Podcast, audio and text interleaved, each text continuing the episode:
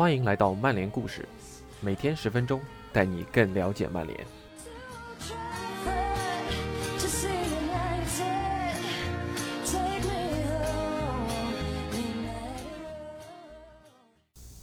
桑乔今天官宣了吗？没有。那么我们就更新一篇关于桑乔的内容。感谢吴文博 ATZ 的翻译。以下是今天的内容：引进桑乔后，曼联能得到什么呢？TA。桑乔在比赛中有个习惯性的动作，在尝试盘带前，他总是会把自己的右臂抬到肩膀的高度，就像是人们准备好拍死一只苍蝇一样。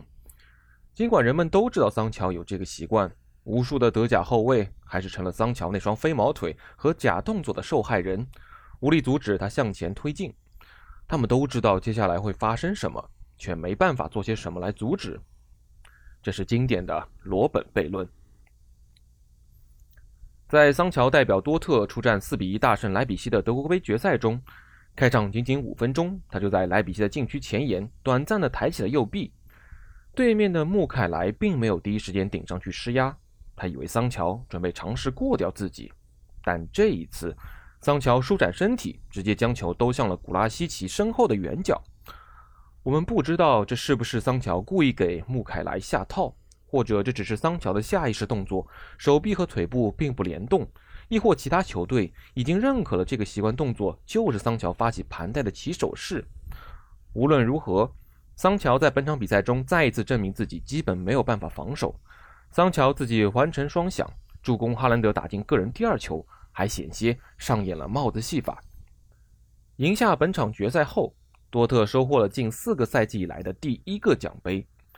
赛后队报将桑乔称为“奇迹男孩”，德国天空体育则把他叫做“足坛魔术师”。曼联球迷应该为桑乔的到来感到兴奋。此前数年的时间里，曼联在边路的进攻都显得较为迟缓。而且难以拉开宽度，桑乔的到来应该能带回一些令球迷沉醉的传统边路进攻艺术。在足球比赛中，极少有什么元素能比一名攻击手持球奔向防守人更令人兴奋的。桑乔个人风格明显的进攻魔力，不那么显眼且稳定的进攻推进，相当抢眼的致命传球，都能让曼联的进攻更具深度。你还可以把多才多艺加到列表中。由于索斯盖特在本届欧洲杯上始终没给桑乔出场的机会，外界围绕桑乔的用法展开了激烈的讨论，探讨他更适合踢左路还是踢右路，以及他是否需要特定类型的边后卫支援自己，比如和阿什拉夫形成双边锋才能有更高的进攻效率。二零二零至二一赛季的前四个月，桑乔在右路的进攻影响力大幅下降。期间，他在德甲仅仅送出四次助攻，以他自己的标准来说是非常平庸的成绩。很多人将原因归结为阿什拉夫去年夏天离队去了国米，但如果深入研究统计数据，我们会有不同的认知。二零一九至二零赛季，也就是桑乔在多特表现最好的那个赛季，各项赛事合计打入二十球，送出二十次助攻，他仅有百分之二十九的出场时间。是在阿什拉夫身前的右边路。以出场时间来看，桑乔的主要活动位置是中路，百分之五十的时间踢前腰，另有百分之八的时间踢中锋，有时候也会在左路，合计占百分之十三。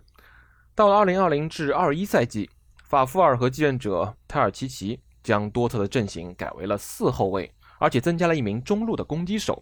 桑乔更像是一名正统边锋，只不过是左右开弓。百分之四十五的时间在左路，百分之三十七的时间在右路。如果在左路，桑乔能得到更倾向于进攻的格雷罗的支支援；如果在右路，桑乔身后将是在本方半场表现更亮眼的穆尼耶。然而，正如 Smarter Score 所示，不论桑乔踢的是哪边，他的发挥都相当的稳定。从给队友创造机会以及自己得分两方面来看。上赛季桑乔踢左路时具备最大的进攻威胁，桑乔创造射门机会的 xG 值高达八十八，满分是九十九，这在同位置中已经是最顶级的表现。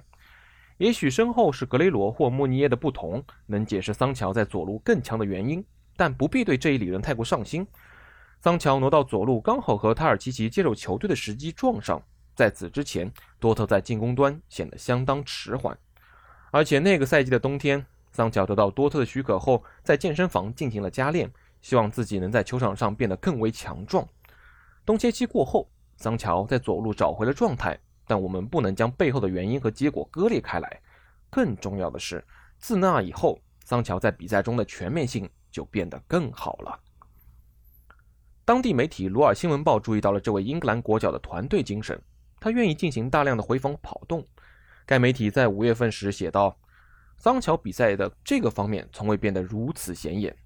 咱们完全可以说，把桑乔放到任何一边都有一样的毁灭性。”桑乔尤其突出的是将皮球送达关键区域的能力，也就是传给禁区内的攻击手。比较上赛季欧洲五大联赛至少出场了九百分钟的攻击手和前锋。桑乔平均每九十分钟内助攻零点四八次的效率，在德甲高居第一，在五大联赛也仅次于皇马的罗德里戈一人。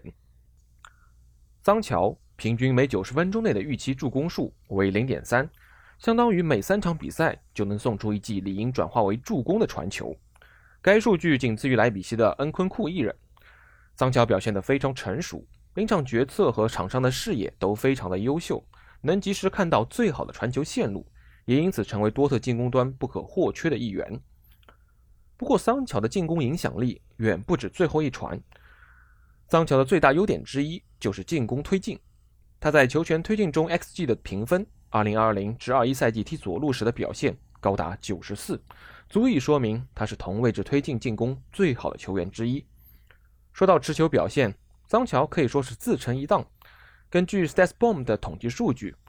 桑乔平均每九十分钟内持球六十点七次，在五大联赛的 U23 中场和前锋中高居第一名。进一步深究这些持球数据，桑乔的发挥更加亮眼了。他平均每九十分钟能完成十点四次推进盘带，也就是持球朝着对方球门推进至少五码，或者带球冲进禁区，是五大联赛同年龄段球员中最优秀的球员之一。这些数据能说明他在进攻端相当果断，总是想着蹦向对方的大门。有趣的是，以桑乔的触球数来说，他的射门次数并不多，在对方禁区内接球的次数也不算多。部分原因可能是桑乔的触球数实在是太多了。根据 StatsBomb 的数据，每九十分钟内就有七十七次，在去年的所有攻击手中能跻身最顶端的百分之二之列。桑乔能十分自在的持球进攻，也从不畏惧尝试过人。平均每九十分钟内，桑乔会尝试七点一次盘带。该项数据在德甲赛场位列头名。这项能力使得桑乔不但在反击过程中极有威胁，也能在阵地进攻中创造机会。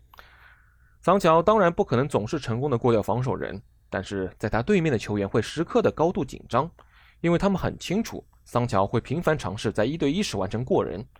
由于桑乔大部分进攻尝试都发生在边路区域，即便丢失球权，也不会立刻给本方的防线带来压力。实际情况正好相反，当对方后卫得球后，球队可以在出球选项不多时立刻进行反抢。因此，桑乔超过五成的盘带成功率带来的回报还是相当可观的。每一次桑乔过掉自己的防守人，他大部分尝试也都能成功，球队在进攻端都能迅速打开空间。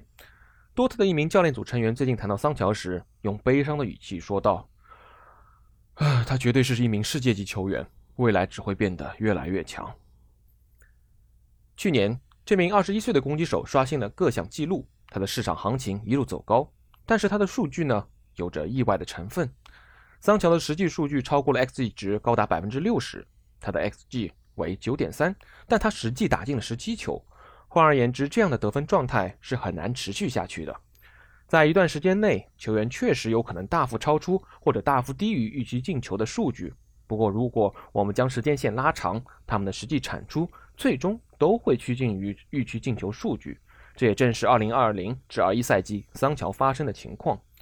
同2019至20赛季相比，桑乔的基础数据并没有太大的出入，但是就每90分钟内的数据来看，桑乔的实际产出更加接近预期数据了。也就是说，桑乔上赛季初期的低迷，并不是自己踢得不够好，而是没能像之前那个赛季一样，将许多高难度的射门。转化为进球。上赛季的数据滑坡，并不代表桑乔成了一名更差的球员，而他的数据下滑，还让三德子更有底气在今夏压低转会费。考虑到桑乔的能力和进攻表现，八千五百万欧元这个金额看上去并不算高。